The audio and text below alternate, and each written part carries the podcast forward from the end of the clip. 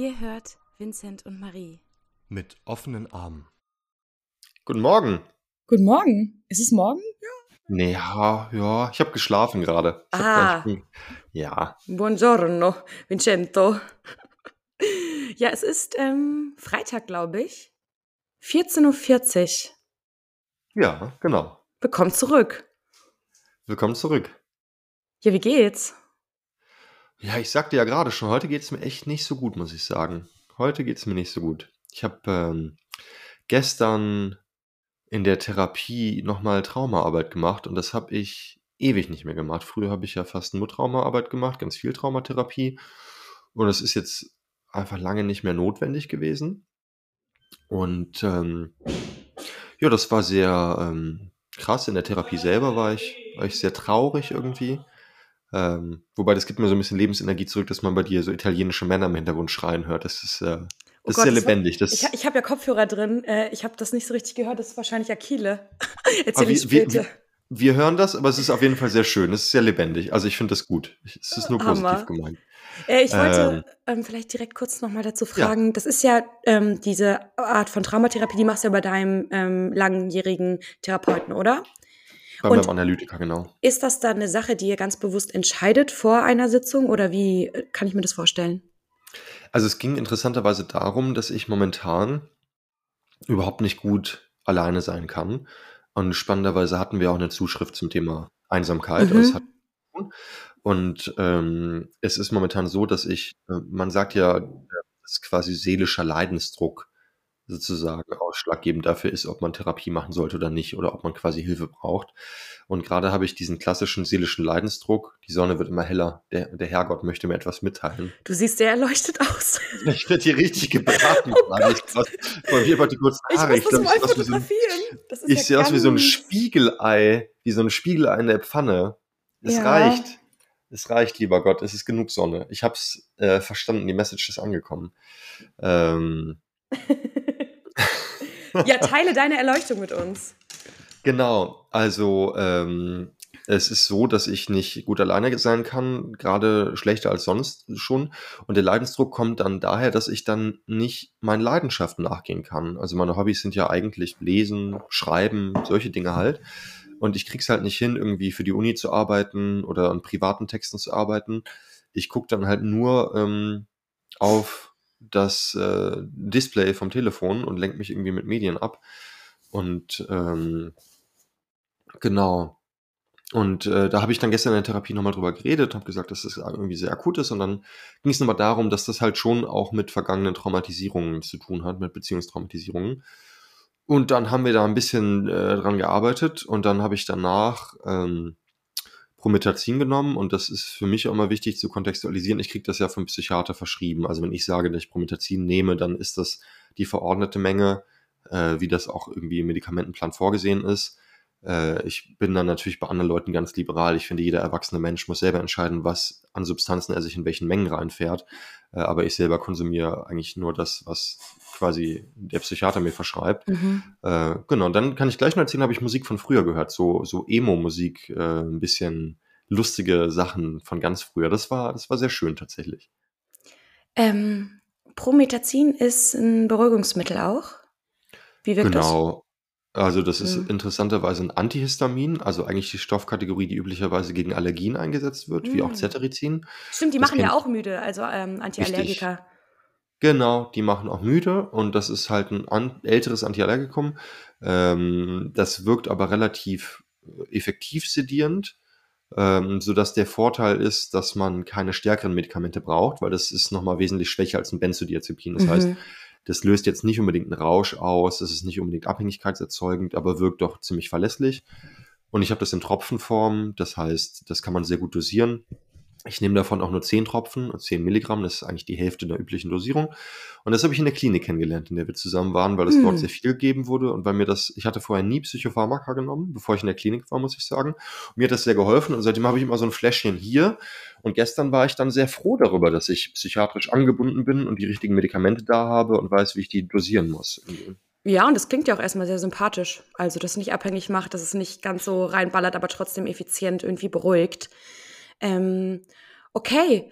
Aber sollen wir dann einfach direkt mal, also magst du ein bisschen mehr drauf eingehen, ähm, was du zum Beispiel gestern gelernt hast? Oder also hat gestern die Sitzung irgendwie bei diesem allgemeinen seelischen Leidensdruck gerade, der sehr präsent ist, geholfen? Oder wie sieht's da aus? Also geholfen hat es sehr. Also das ist spannend. Ich hatte dadurch, dass ich nicht mehr so ähm, viel Traumaarbeit die ganze Zeit mache, nicht mehr auf dem Schirm, dass die gegenwärtigen Probleme, die ich manchmal habe, ähm, eben mit vergangenen Traumatisierungen zusammenhängen. Man vergisst das ja lustigerweise ja. einfach.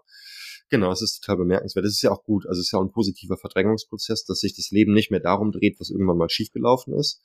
Ähm, ich bin da auch eigentlich glücklich drüber. Aber genau, das nochmal gestern ins Zentrum zu rücken, dass da halt Beziehungstraumatisierungen in der Vergangenheit liegen und dass es deswegen kein Wunder ist, dass ich manchmal Schwierigkeiten habe, alleine zu sein heutzutage. Ja. Äh, das, das, das würde ich erstmal eingang, eingangs sehr hilfreich bewerten. Mhm. Ich muss mich mal ganz kurz umsetzen, weil die Sonne, äh, ja. ihr könnt es ja nicht sehen, Marie kann es sehen, es ist äh, absurd. Ich werde hier wirklich gegrillt. Es sieht auch ein bisschen gruselig aus, wenn man nur so ganz und nur so, wie du siehst aus wie ein äh, Skelettkopf. Also man sieht nur die Augenhöhlen und ähm, ein Schatten bei der Nase. Ganz. So fühle ich mich auch. Ja. Oh Gott, ey. Leute. Oh ja, besser. Oh, und ich sehe das schöne Bild an der Wand.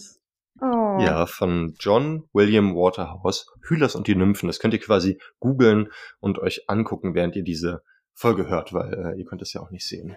Feini. Okay, und ähm, hast du da irgendwie theoretisch auch ein Learning, was du mit uns teilen kannst, auf die Einsamkeit bezogen? Oder magst du erstmal erklären, wie sich das äußert bei dir, deine Beziehungstraum? Also macht Einsamkeit dir Angst oder? Ja, sehr. Also, ähm, genau, was ich noch als ähm, ja, Learning teilen kann, ist ganz interessant. Mein, mein Therapeut, obwohl er Analytiker ist, arbeitet sehr viel mit so ähm, Leiblichkeit, ganz viel, was ich auch gut finde und sehr wichtig. Und äh, der hat lustigerweise mal Beispiele aus der Tierwelt, weil sich der menschliche Organismus dem tierischen doch sehr ähnelt, mhm. äh, weil sich beide Organismen sehr ähneln. Ähm, und ähm, er hat erzählt von einem Eisbär, das ist immer so eine, so eine Erzählung. Äh, und die Eisbären werden von Forschern gejagt mit so einem Helikopter und dann mit so einem Gewehr ähm, sozusagen ohnmächtig gemacht. Und das ist für die Eisbären natürlich eigentlich traumatisierend, so gejagt zu werden und von so einem äh, Pfeil getroffen zu werden. Und das Spannende ist, es gibt Videoaufnahmen, wenn die Eisbären wieder aufwachen, dann setzen die erstens die Bewegung wieder fort, wie beim Wegrennen. Also die bewegen ihre Pfoten wieder, quasi wie in der traumatischen Situation. Und dann machen die einen ganz tiefen Atemzug, so einen unfassbar tiefen mhm. Atemzug. Ähm, und danach haben die wohl kein Trauma, weil Trauma ja auch was Leibliches ist. Mhm. Und äh, das ist die Methode, mit der ähm, wir in der Therapie spannenderweise arbeiten, dass man zurück in die Situation geht und danach, ähm, nachdem man diese Situation gegangen ist, die auflöst und äh, atmet, Atemübungen macht, ganz tiefe Atemübungen. Das hat mir gestern sehr geholfen, das wollte ich noch teilen. Ähm, um auch nochmal darauf hinzuweisen, wie wichtig so kleine leibliche Übungen sind. Das ist manchmal schwierig, gerade wenn man eher rationalisiert oder irgendwie intellektuelles selber, ne, wenn man Sachen mit dem Geist versucht aufzulösen, schwer umzusetzen, aber diese Leiblichkeit, die ist ganz wichtig einfach bei dem Thema. Voll und ähm, Tiere haben das eben sehr viel natürlicher. Also wenn man sich zum Beispiel mal Hunde anschaut, die schütteln sich ganz oft am Tag aus. Und ähm, ich kenne das eben auch aus verschiedenen Bereichen von meinem Leben. Also ähm, gerade wenn es so um die Arbeit mit dem ähm, Nervensystem geht, also wie man ähm, das beruhigen kann. Da empfehlen ganz viele Menschen, die sich damit auseinandergesetzt haben, morgens in den Tag zu starten, indem man eben nicht nur Yoga macht, das habe ich nämlich auch schon mal erzählt, sondern sich wirklich ausschüttelt. Und da ist auf jeden Fall was dran und das mache ich auch immer wieder. Und gerade eben auch in ähm, Situationen, wo ich merke, es steckt sowas an, es haftet sowas an mir, was ähm, vielleicht gar nicht mehr jetzt an den Morgen gehört, aber mich an was erinnert. Und dann habe ich das in der Therapie damals eben auch, ähm, immer wenn wir ähm, in eine vergangene Situation eingestiegen sind, dann war ganz, ganz wichtig, dass ähm, ich auch was im Raum habe, was mir den Bezug zur ähm, Gegenwart und zu meiner erwachsenen Person praktisch ähm, ja den Zugang dafür, da, da, da, wie vom Stotter ich jetzt dazu gewährt. ähm, ja. ja, aber ich glaube, sonst kann man das auch gar nicht gut machen. Ähm, ähm, ja. Und ist das aber auch was, was du praktisch im Alltag ähm, anwendest? Also jetzt gerade in Phasen, wo es wo es schwierig ist. Also ich würde gerne besser verstehen können, wie sich das äußert bei dir im Alltag? Ähm, ist das so ein Anflug von Einsamkeit und du merkst, okay, du kannst zum Beispiel gerade gar nicht ähm, lesen, dich konzentrieren, also du siehst die Worte, aber der Inhalt sagt nicht. Wie, wie ist das bei dir? Genau, also ähm, das ist halt meistens in den Situationen, wenn ich alleine zu Hause bin, dann eben. Ne? Und Ja. die Situation äh, versuche ich dann zu vermeiden. Das Interessante ist, dass ich dann, das werden viele Leute kennen, die irgendwie beziehungstraumatisiert sind, wenn Lara sich verabschiedet, dann bin ich schon total abweisend. Ich habe dann nur wie so ein grummeliger Hausmann die Zeitung so vorm Gesicht oder guck so gebückt aufs Handy und sag nur noch so, ja, tschüss. So. Mhm. Obwohl ich eigentlich total traurig bin, dass sie geht und eigentlich eine Umarmung bräuchte oder was auch Mhm. immer. Und das ist auch für sie total schwierig. Ich bin froh, dass wir da offen drüber reden, dass sie dann auch weiß, wo das herkommt. Aber äh, ist es so, dass ich quasi schon in der Verabschiedungssituation, also bevor ich alleine bin, schon total gestresst bin und schon total überfordert damit. Und man nennt das ja Objektkonstanz. Also mein Problem ist, dass quasi das Gegenüber, an dem ich so hänge, dass das, wenn das weg ist, für mich verschwunden ist. Also quasi die Vorstellung, die Person kommt nicht wieder, die Person ist ganz weg. Und ähm, das hat dann natürlich auch mit so unsympathischen Anteilen zu tun, wie dass man halt zum Beispiel wütend ist, dass das Gegenüber weg ist, obwohl ich ja weiß, dass das lächerlich ist, deswegen wütend zu sein. Also es ist nichts, was ich dann ausagiere, wo ich mich sozusagen im Recht drin sehe. Äh, das nervt mich dann nur selber, dass ich mir denke, Digga, warum muss es jetzt so sein? Ähm, und ja, Ja, aber da finde ich, erkennt man schon sehr, sehr gut, ähm, wo eben die Traumatisierung dann reinsteppt, wo es eine Rolle spielt, wo es einen Unterschied macht. Also, weil ich erinnere mich dran, das war eins unserer ersten Gespräche, glaube ich, auch in der Klinik damals. Wir haben darüber gesprochen, ob wir die Menschen, die wir lieben, also deren Präsenz praktisch spüren. Und das hast du damals nämlich schon erzählt, dass es für dich ganz schwierig ist, auch wenn du theoretisch rational begreifen kannst, dass diese Person ein paar, weiß ich nicht, Kilometer weit weg ist, ähm, du diese Abs, äh, Ab Abwesenheit irgendwie mehr Abwesenheit, wahrnimmst. ja. Ja, genau. Und ich habe das zum Beispiel nicht. Und ähm, da, und ich bin auch, würde ich sagen, nicht traumatisiert. Ähm, und das ist so krass, dass man da wirklich den Unterschied merkt. Das ist sehr spannend. Ja, ich meine, es hängt dann halt auch mit der Art des Traumas zusammen und das nennt sich halt eben Objektkonstanz und Ja. das rührt halt daher, dass in der Regel Leute, ähm, die wie ich diese Symptomatik haben, in der Lebensphase, in der frühkindlichen Lebensphase, wo sich eben diese sogenannte Objektkonstanz bildet, also zur Erklärung, Objekt klingt immer so abwertend, Objekt meint ja nur äh, das, was nicht ich ist. Und damit sind auch alle Mitmenschen gemeint. Ne? Also Ja. das, das heißt einfach nur nicht ich und das ist die Welt, aber auch die Mitmenschen. Und wer in dieser frühkindlichen Phase sozusagen eine schwere Verstörung erlebt, weil die Leute nicht zuverlässig sind oder irre, oder gibt es ja Millionen Sachen, die schief laufen können, ähm, der hat unter Umständen später Probleme damit. Ähm, aber das ist natürlich eine Verkettung von einer Million Faktoren und hängt vor allem auch davon ab, was man für eine Person ist. Mhm. Mm. Hard to swallow pill. nee, ich überlege gerade, ähm, wie, wie rettest du dich dann daraus? Also ja, der Leidensdruck ist da, aber du hast das ja jetzt tatsächlich auch schon, du trägst es ja dein Leben lang mit dir rum. Und du wirst ja auch besser darin. Das zeigen ja eben auch die Zeiten, in denen man die eigenen Traumatisieren, Trauma, Traumatisierung beinahe vergisst. Deswegen würde mich schon interessieren, wie, wie du daran arbeitest. Genau, also wo ich froh drüber bin, ist, dass ich die, äh, die destruktiven Umgangsweisen eigentlich überwunden habe.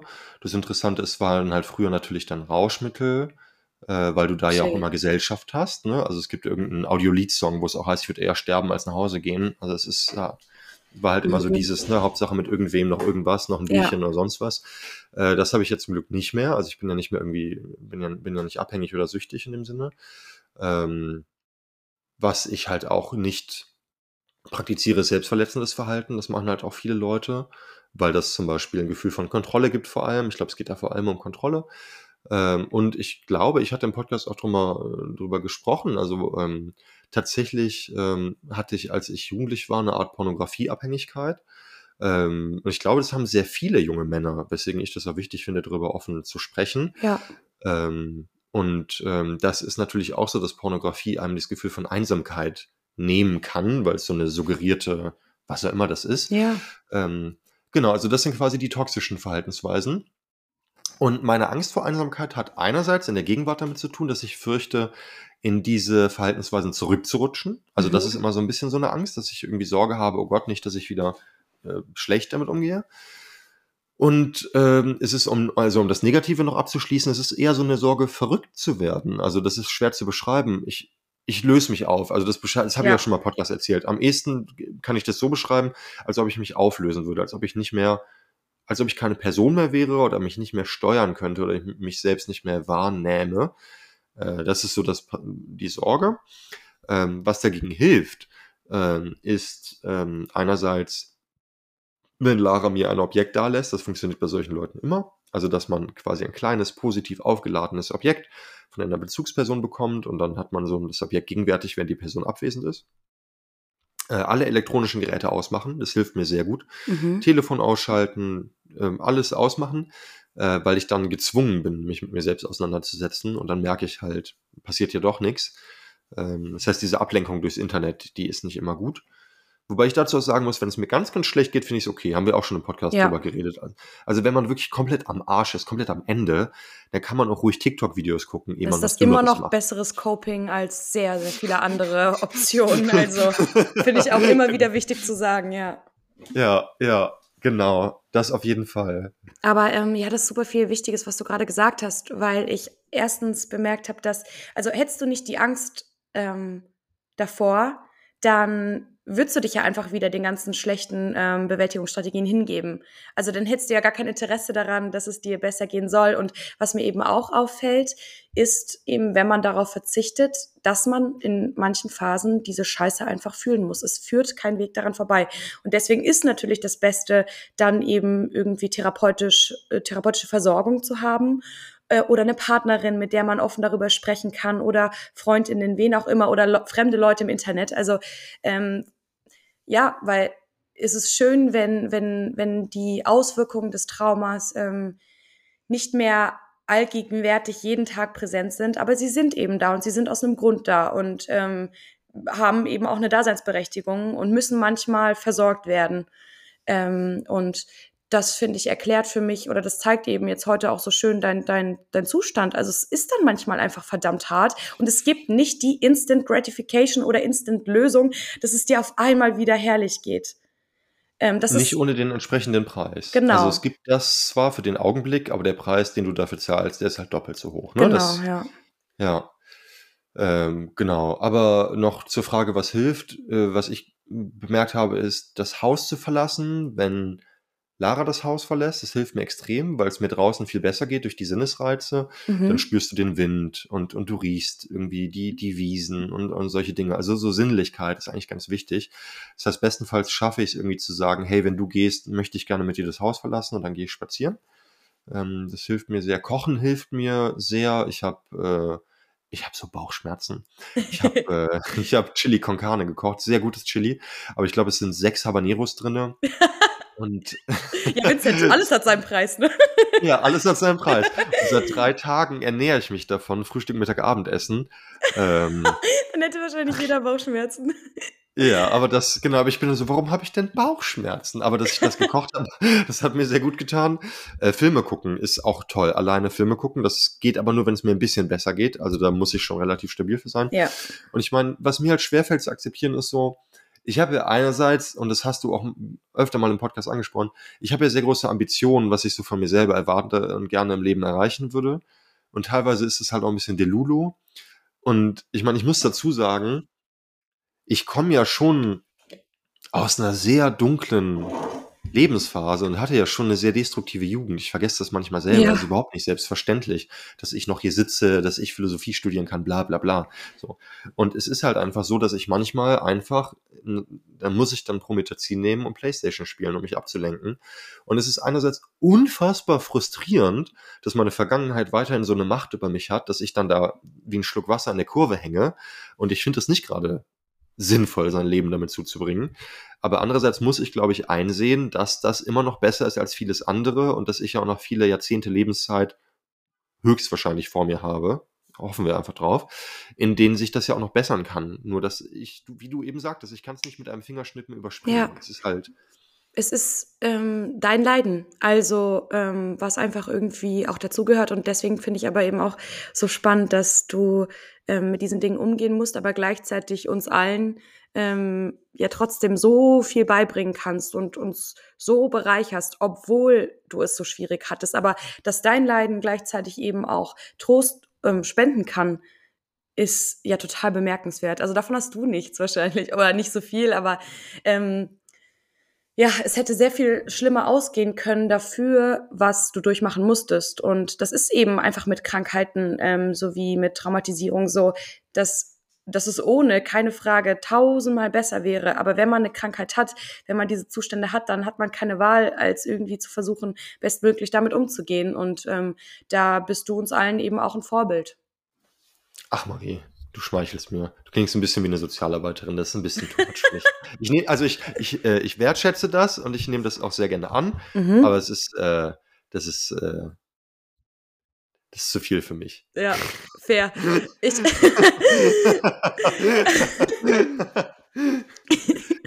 oh Gott. ja, weiß ich auch nicht.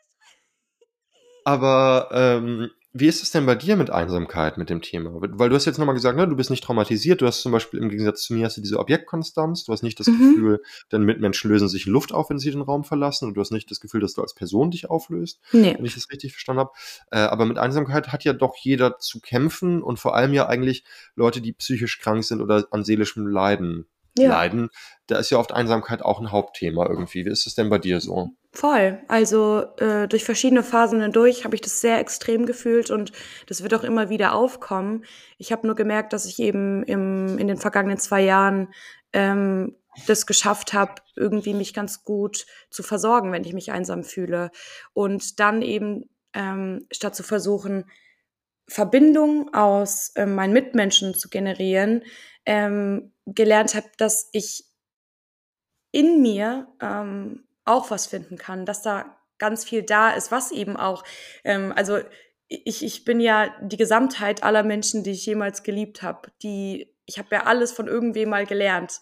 Und ich habe so viel in mir, worauf ich zurückgreifen kann. Und das ähm, habe ich auch schon in vielen Folgen erzählt, also gerade in so Phasen, wo ich ähm, ne viel Dinge schaffen muss, viel arbeiten, viel ähm, produktiv sein muss, da, da, da brauche ich auch die Einsamkeit, um mich aufzuladen und so. Und dann ist es am Anfang immer so ein bisschen eine Konfrontation und unangenehm und eben nicht Instant Gratification.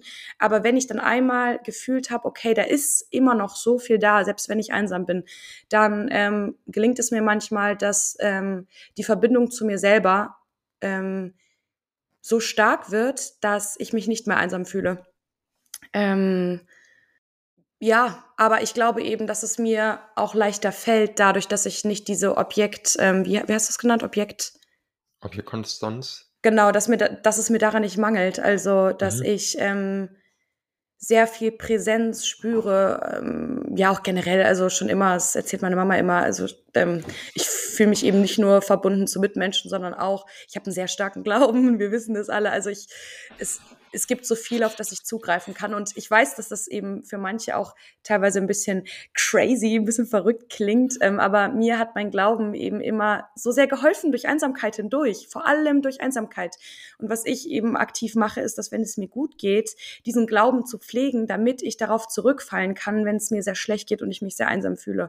Und ich glaube, wenn man die Angst vorm ein bisschen irre sein verliert, so wie ich sie mir genommen habe, dann ähm, fühle ich mich, ähm, selbst wenn ich ganz alleine bin, niemals oder nicht unüberwindbar einsam. Ähm, ja, ich glaube, dass Glauben für die meisten Menschen genau das erfüllt. Ich glaube, dass die meisten Menschen an etwas glauben und vor allem anfangen zu glauben oder zu beten oder irgendwas zu praktizieren, wenn sie einsam sind, weil wenn wir uns nicht einsam fühlen, dann besteht theoretisch nicht die Notwendigkeit, ähm, genau, deswegen auch vielleicht nochmal ähm, Appell daran. Wir haben viele Folgen schon darüber gemacht oder kommen immer wieder darauf zurück. Also es ist, ähm, es hat mich gerettet, äh, mich immer weiter damit zu beschäftigen. Und es ist egal, woran man glaubt, solange man was hat. und wenn man nur an ja. seine eigene Kraft glaubt, zum Beispiel. Genau, das ist sowieso total spannend. Es gibt auch viele ähm, gegenwärtige philosophische Literatur zu dem Thema, die sich damit auseinandersetzt, und zwar nicht unbedingt bezogen auf den jetzt exklusiv christlichen Glauben. Nee, genau, ja. Genau, absolut. Also das hast du auch deutlich genug gemacht, dass du das nicht meinst. Aber es wird oft gesagt, dass wir so in einem, es gibt so Begriffe wie postideologisches Zeitalter und solche Begriffe kursieren oft im Feuilleton, dass quasi diese großen Ideen nicht mehr da wären wie Kapitalismus, Kommunismus, Nationalstaat oder die Sachen, wofür Leute früher Krieg geführt haben. Und das Spannende ist, dass es viel philosophische Literatur gibt, dass du diese Glaubensannahmen immer hast. Und sei es die Naturwissenschaften, an die du glaubst. Selbstverständlich ist es eine andere Qualität. Also es gibt schon eine andere Qualität als, als zwischen Wissenschaft und Glauben, das ist schon klar. Aber im Endeffekt, ich finde es immer so lustig, wenn man sich irgendwie über so einen Schöpfungsgedanken lustig macht und sagt, ja, ha, die Christen, die glauben, der liebe Gott hat die Welt geschaffen. Ja, ja, ich kann schon verstehen, dass man sich darüber lustig macht, aber ich meine, naturwissenschaftlich sagst du ja auch nur, ja gut, wir haben halt jetzt dieses Modell und glauben halt nach diesem Modell, dass das so passiert ist. Genau. Aber wir wissen, wir wissen jetzt schon, dass das Modell nicht richtig sein kann und glauben halt in zehn Jahren an das nächste Modell. Mhm. Und ich greife niemanden an, der das tut. Ich denke mir nur, ja, die Parallelen sind halt relativ augenscheinlich. Voll. Also so. Ja. Ja. Aber ja, es ist spannend. Also jetzt, wo es mir doch zuletzt wieder sehr, sehr schlecht ging, stand mir mein Glauben nicht so zur Verfügung, der mir doch sonst sehr Mhm. hilft. Was auch interessant ist. Ähm, es ist so lustig. Also ich lese ja trotzdem fast täglich in der Bibel. Und da ist ja vor allem im Neuen Testament, das, was Jesus so gesagt hat, ist ja meistens in Gleichnissen geschrieben. Und die Gleichnisse sind so lustig. Es ist hilarious. Und manchmal helfen die und manchmal sind sie nur wirr. Also, also es gibt das Gleichnis, habe ich jetzt gelesen, vom Senfkorn und dem Sauerteig. Da geht es irgendwie darum, dass Christ, Christentum ist wie so ein Senfkorn, das du in den Garten wirfst und dann wächst der Baum und wird groß und die Vögel des Himmels nisten auf dem Baum. Da denkt man sich so, ja, verstehe ich irgendwie, was damit so als Gleichnis fürs Christentum gemeint ist. Aber es ist auch wie ein Sauerteig, den eine Frau in drei Teile aufteilt und unter das Mehl mischt, wo man sich so denkt, hä? Okay. Auf jeden, auf jeden Fall war da ein sehr schönes Gleichnis von einem Mann, der plötzlich um Mitternacht Besuch bekommt und nicht für Essen gesorgt hat und dann seinen Freund wachklingelt, klopft, mitten in der Nacht wachklopft und sagt, kannst du mir ähm, Brot geben? Ich habe nicht für, für Essen gesorgt, für meinen Gast. Und ähm, irgendwie ist dann der Freund, der gefragt wird, ist dann total ungehalten und sagt so, wir haben mitten in der Nacht, meine Kinder schlafen. Ähm, und dann sagt Jesus in diesem Gleichnis, ja, aber wenn, wenn nicht wegen des Leidens, allein schon wegen der Unverschämtheit würde der Freund ihm Brot geben. Und es, ich habe das so verstanden, dass es in, in Bezug auf den Glauben gemeint ist, dass du quasi nie, ähm, zu, also dass quasi Gott dir hilft, selbst wenn du dich unverschämterweise an ihn wendest, aufgrund selbstverschuldeten Elends. Also in dem Gleichnis hat der Mann selber nicht dafür gesorgt, dass er Essen im Haus hat. Der Mann wusste, dass er Besuch kriegt. Der Mann wusste das alles Ja. und er hat sich nicht darum gekümmert, dass sein Gast was zu essen hat. Und um 0 Uhr, um Mitternacht geht er hin und klopft jemand anderen wach und sagt völlig unverschämterweise, ich brauche Brot. Und das Brot ist ja oft im Christentum so das Leben und das, was Ja. Gott auch einem gibt.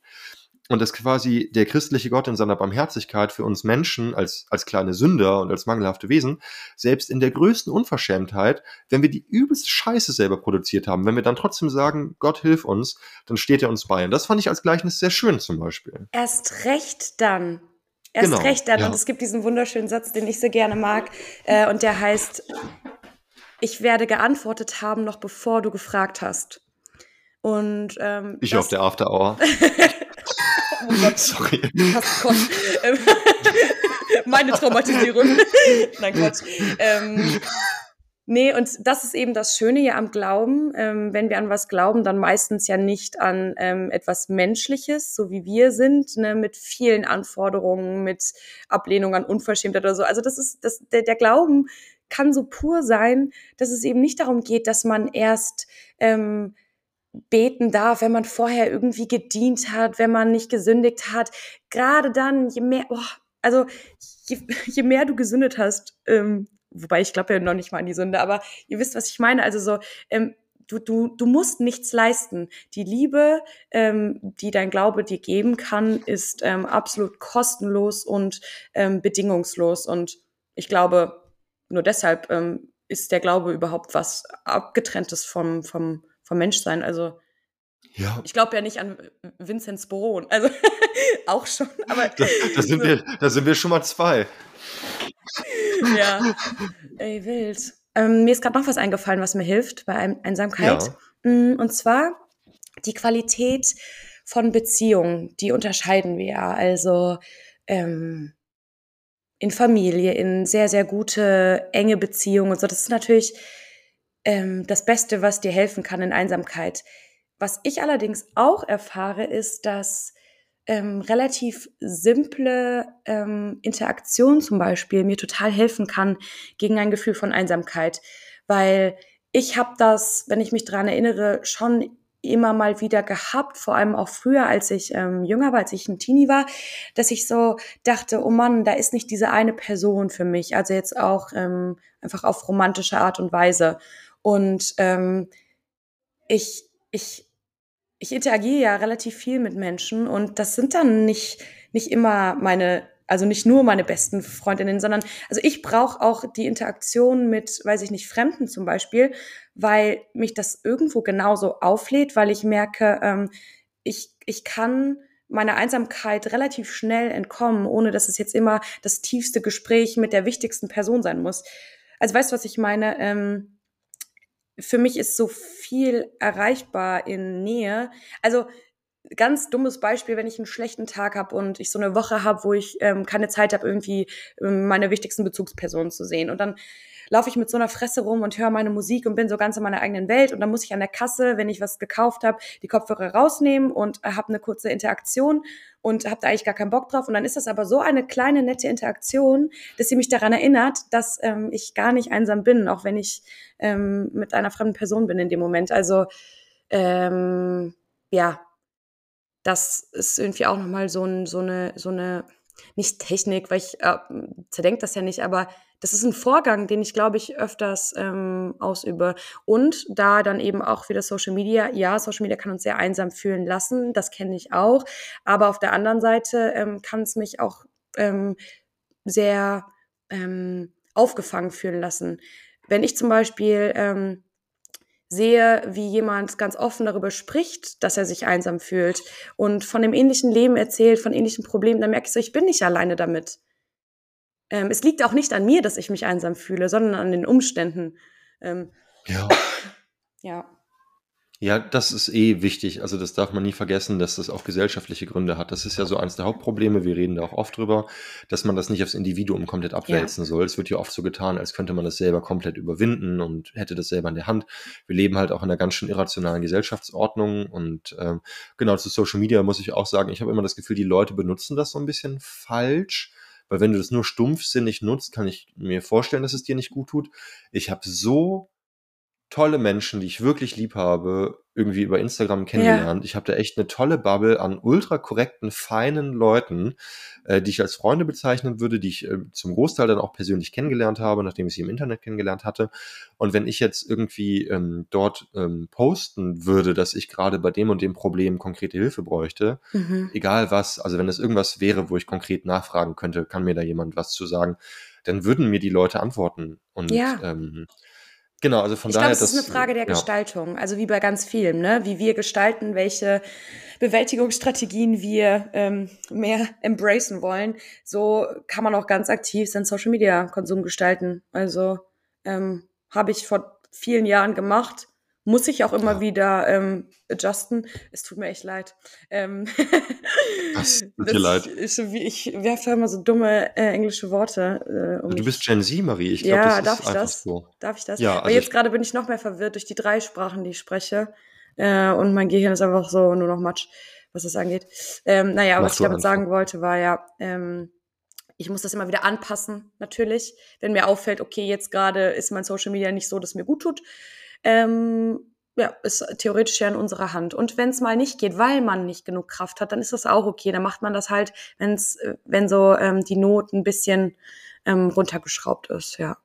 Ja, genau. Und zu den Kontakten mit Fremden wollte ich noch sagen, ich auch lachen musste, weil ich auch an die Kassensituation denken musste, weil manchmal so eine mhm. Interaktion mit einer Kassiererin und Kassierer mir sehr hilft. In meinen schlimmsten Phasen, wenn gar nichts mehr ging, weil das manchmal das Einzige, was möglich war, um mit überhaupt, um mit einem Mitmenschen in Kontakt zu treten. Äh, schreibt uns gerne mal bei Instagram oder hier auf Spotify, ob ihr das kennt, wenn man so schwerst depressiv ist, die paar Meter zum Supermarkt zu gehen, um alibimäßig eine Packung Nudeln zu kaufen, um einmal am Tag mit jemandem zu reden, der dann da an der Kasse sitzt und sei es nur Hallo und Tschüss. Äh, bei den Freunden kann man sich da manchmal nicht melden, weil man seit zwei Monaten nicht auf die Nachrichten mhm. geantwortet hat und dann wird das irgendwie schwierig oder man hat dann Schamgefühle. Äh, von daher, das hat mich auch schon aus großen Krisen rausgeholt, diese banale Interaktion an der Kasse mit einem anderen Menschen, was auch nochmal zeigt, wie wichtig das ist, in Kontakt zu sein mit unseren Mitmenschen.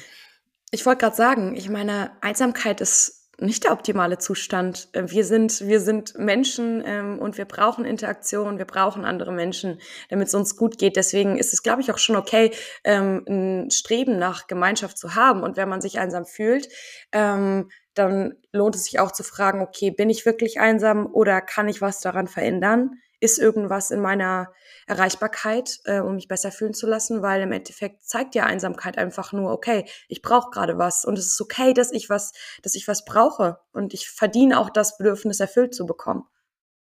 Ja, absolut. Genau, und da fehlt mir tatsächlich das Weggehen so ein bisschen, weil ich, äh, eigentlich gar nicht mehr weggehe und früher halt eigentlich nur weggegangen bin. Ja. Und es hat mir schon immer gut gefallen, so mit Fremden zu tun zu haben. Einfach irgendwie zu quatschen, auf eine Kippe draußen, irgendwie random Leute kennenzulernen. Ich habe es immer sehr genossen. Mhm. Ähm, und das habe ich jetzt seit vier Jahren gar nicht mehr. Und ich muss sagen, das fehlt mir schon.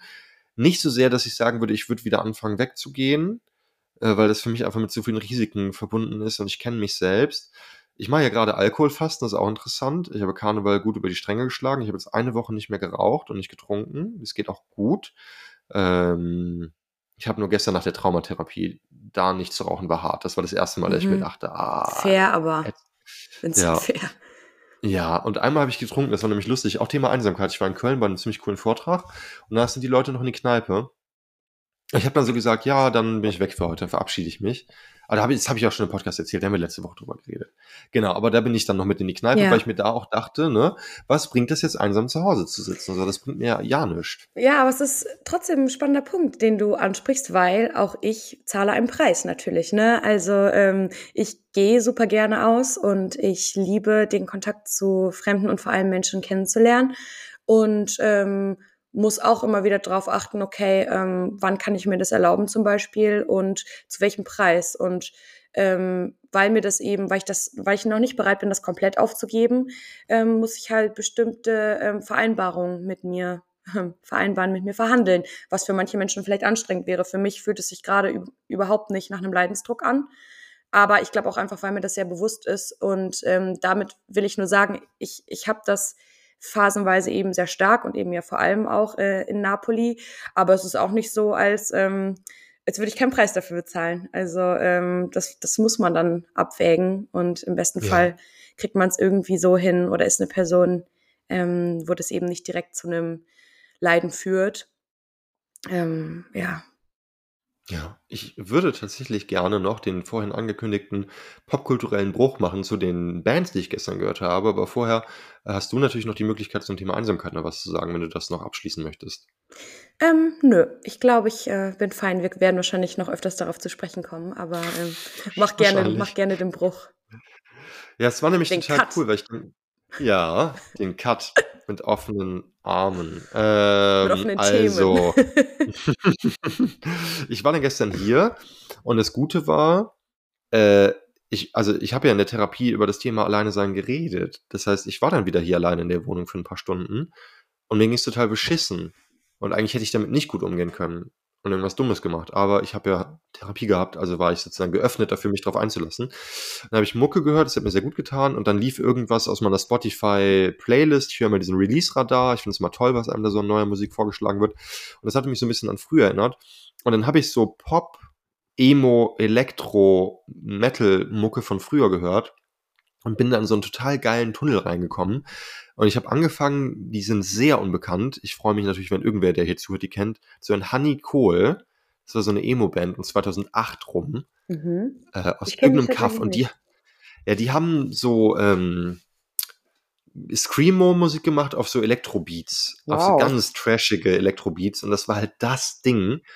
Ähm, und dann bin ich zu dem, das sind ja lustigerweise die Vorläufer von Lil Peep und dem, was heute als Cloud Rap dann sozusagen firmiert. Ähm, Broken Side und Hollywood Undead, kennst du die? Nee. Boah, das war, also Broken Side war die gottloseste Phase der Musik ever. Also es nannte sich auch Crunkcore und Scenecore. Die hatten so Scenecore, das ist schon wieder, also Ja, die hatten so Palitücher, so neonfarbene bunte Klamotten aber so lange Emo-Haare und haben gerappt auf so Elektrobeats, aber mit so leicht angeemoten Themen. Das klingt sehr nischig. Genau, aber es war gerade, also gut klar, ich bin natürlich ein bisschen älter als du. Es war halt für die Leute, die 2008 Emos waren, das Ding. So, das, und das sind oft Sachen, die nur ein Jahr lang relevant waren, ne? wo du wirklich Jugendlicher an einer bestimmten Phase deines Lebens Ja. gewesen sein musst für dieses eine Jahr. Ähm, genau, aber ich habe auch ein bisschen mainstreamigere Sachen gehört. Dann habe ich Escape the Fate gehört. Kennst du die? Nee. Ich Okay, das war auch eine Emo, Emo. muss ich dazu sagen. Ich habe mich, ich hab mich geschnitten, aber ich war nie ein Emo. Ich, ich, ich, Ich habe ich hab's nicht aus Trendgründen gemacht. Ich stelle mir so vor, wie du mit den Leuten so in der Ecke sitzt und alle schneiden sich so und du sagst so, also, eure Klamotten verstehe ich nicht, der Rest, okay, aber ich war nie, ich habe ja mal erzählt, ich war, nie ein Emo, ich war nie in der Szene. Ich war immer ähm, äh, ähm, ein ganz äh, normales, kleines, trauriges Mädchen. Ja, aber ich dachte, du hättest, du hättest auch so Rockmusik oder so gehört. Nee, gar irgendwie. nicht. Gar Ach, nicht. gar nicht. Ich dachte, du hättest auch so Rockmusik früher gehört. Nö, okay. ich habe viel so ähm, Indie gehört und dann Mhm. irgendwann Rap. Ja, Ja. Okay, aber warte ganz kurz. Also das heißt, die Versenkung gestern in diese Vergangenheit durch die Musik. das war, das war richtig gut, genau. Also ich habe dann Promethazin genommen und dann diese Musik gehört und äh, zu äh, Escape the Fate wollte ich noch sagen, Ronnie Radke, der Sänger, einer der schlechtesten Menschen der Welt, einer der unbeliebtesten Rocksänger aller Zeiten, ist, glaube ich, der Hauptgrund, warum ich bisexuell bin. Das ist wirklich mein Guilty Pleasure. Wahnsinn. Also in Situations, die Musikvideo, ist ja so unfassbar hot. Naja, und dann bin ich aber zu den poppigeren Sachen gekommen, die du vielleicht kennst, weil dann habe ich 303 gehört, vielleicht kennst du die noch. Ja, ich habe vorgestern hat Ramona das angemacht und ich war so, oh mein Gott, das habe ich so lange nicht gehört und das, oh, das hat sowas in mir gekitzelt. Genau, genau. Und das Problem war einfach, dass ich den Text damals richtig gefeiert habe und jetzt ihn aber viel mehr verkörpere. Don't Ja. trust a hoe. Don't trust me. I ja, wouldn't trust me. ja, das finde ich auch krass. Also ich dachte mir auch gestern nochmal, das ist ja so, so lüstern alles. Als Jugendlicher habe ich das gar nicht so extrem auf Ja. Sex ausgerichtet wahrgenommen. So, also die haben ja diesen Song mit äh, Katy Perry, Starstruck, der ein richtiger Hit war, den ich auch heute noch mag, bevor Katy Perry ganz groß war, glaube ich. Mhm. Und halt eben diesen Don't Trust Me mit dieser legendären Line, äh, tell your boyfriend if he says uh, he, he's got beef that, that, that I'm vegetarian and I ain't fucking I'm scared of fucking him. scared of him. She wants to touch me. Oh. So ein Banger. So Genau, ein das hab ich- Banger. Oh. Total. Das habe ich gestern gehört und dann ganz viel Mucke in diese Richtung. Ähm, es gab ja dann noch ähm, verschiedene Sachen. The Cooks waren ja so ein Ding. Oh, hab ich sehr geliebt, ja. Genau, für so ein Jahr. Und ich meinte auch zu Lara, das war für mich immer der Inbegriff von so alternativ bürgerlichen Mädchen aus reichem Elternhaus in Bonn. Die habe ich immer gedatet. Die haben immer The Cooks gehört. Auch für so und danach hat sich nie wieder jemand dafür interessiert. Also The Cooks waren so das Ding. Ja. Und dann irgendwie gar nicht mehr. Es gab dann noch ein paar verwandte Bands, so Beat, Beat, Beat. Äh, Mhm. Fireworks war ein geiler Song von denen. Ähm, Bombay Bicycle Club Oh ja, ich auch noch. noch. Genau. Ähm, Damals hat man auch Musik, dann- oder ich habe zumindest ähm, in dieser Phase meine Musik über YouTube äh, gehört und hatte dann irgendwann, glaube ich, auf dem, nee, ich habe die damals auch runtergeladen mit einem MP3-Converter, genau. die dann auf meinen kleinen iPod genau. äh, gezogen und habe aber Genau. Musik gefunden. Ich habe den ganzen Tag bei YouTube abgehangen und mich so durchgeklickt bei den Vorschlägen und das war so Ja. eine eigene Welt für mich. Ähm, und oh, jedes Mal, also jedes Mal, wenn du einen neuen Song gefunden hast, oh, das war einfach das Dopamin. Voll, generell diese Lebensphase, in der man so nach der Schule auf YouTube Musikvideos geguckt Mhm. hat und runtergeladen und diese ganzen einzelnen Songs, die hießen dann auch immer so 303 Don't Trust Me unterstrich YT Downloader.mp3 und die waren so alle einzeln auf deinem MP3-Player. Mhm. Ähm, das ist schon lustig nach heutigem Maßstab. Es hat mir gestern total gut getan, einfach mal stundenlang mir diese Mucke reinzuziehen. Und das war alles aus halt 2010 bis 2014 eigentlich so, oder 2008 bis 2014. Ähm, Left Boy gab's noch, Oh ja. der so ein richtiges Nepo-Baby ist. Und der ist ja von diesem berühmten Schauspieler der Sohn. Und ich glaube auch ein fürchterlicher Mensch. Ähm, aber genau, es gibt einiges in dieser Richtung, so Elektro-Pop. Ähm, und das wollte ich noch teilen, weil mich das einfach gestern sehr berührt hatte, weil mir das so Zugang zu meinen Gefühlen wiedergegeben hatte. Ja. Das war irgendwie sehr schön. Mach uns doch mal eine kleine Playlist. Boah, wir könnten echt mal so eine 2010. Ja, oder eine Podcast-Playlist, Ähm. wo wir alle Songs, über die wir sprechen, reinpacken, weil ich bin mir sicher, ganz Ah, viele ähm, werden, werden kennen, äh, was wir beschreiben. Ja, doch, lass uns mal so eine, so eine Podcast-Playlist machen. Das ist eine sehr schöne Idee. Finde ich auch. Und ähm, schön, dass es dir gelungen ist, ähm, dich da so rein zu versenken. Musik ist die beste Flucht manchmal. Ja, absolut. Ja. Hm. Gut. Wie, wie, wie startest du denn jetzt in die nächste Woche, also mit diesen Themen? Hast du da irgendwie Dinge, die du dir vornimmst oder? Och, ja, in der Therapie haben wir besprochen, dass es wichtig ist, die Abschiede voneinander besser zu gestalten, dass ich nicht immer so verhalten bin, wenn ich bald alleine sein muss. Das Mhm. nehme ich auf jeden Fall mit, dass ich da mehr drauf achte. Und ansonsten habe ich ja jahrelang Traumaarbeit hinter mir. Also von daher, ich bin eigentlich ganz froh, dass ich mich, ich kenne mich damit ja ganz gut aus, würde ich sagen. Ja. Ähm, das heißt, ich war eigentlich froh, dass das jetzt nochmal so ein bisschen aufgedeckt ist und ich werde mal gucken, was so an Themen auftaucht und Mhm. wie ich damit umgehe einfach, genau. Ja, ich bin gespannt, was du nächste Woche mit uns teilst. Danke für deine Offenheit. Jede Woche gerne. Was steht bei dir denn jetzt noch so an in Napoli? Ja, ich würde dann vielleicht einfach ähm, nächste Woche ein bisschen von dem berichten, was mich gerade beschäftigt, weil ähm, so viel allein in den letzten vier Tagen, seitdem wir das letzte Mal aufgenommen haben, passiert ist. Aber dann habe ich noch eine Woche mehr Zeit, um äh, Dinge zu sammeln, ähm, die vielleicht ganz spannend sind. Ja. Ja, ja. Gut. Okay. Dann? Ähm, dann wünsche ich allen Zuhörenden, ähm, dass sie gut durch die einsamen Momente kommen. Und ähm, wenn sie es schaffen, äh, Kassiererinnen oder äh, Freundinnen oder sonst wen zu kontaktieren, Menschen im Internet, äh, Hauptsache irgendwen, ja.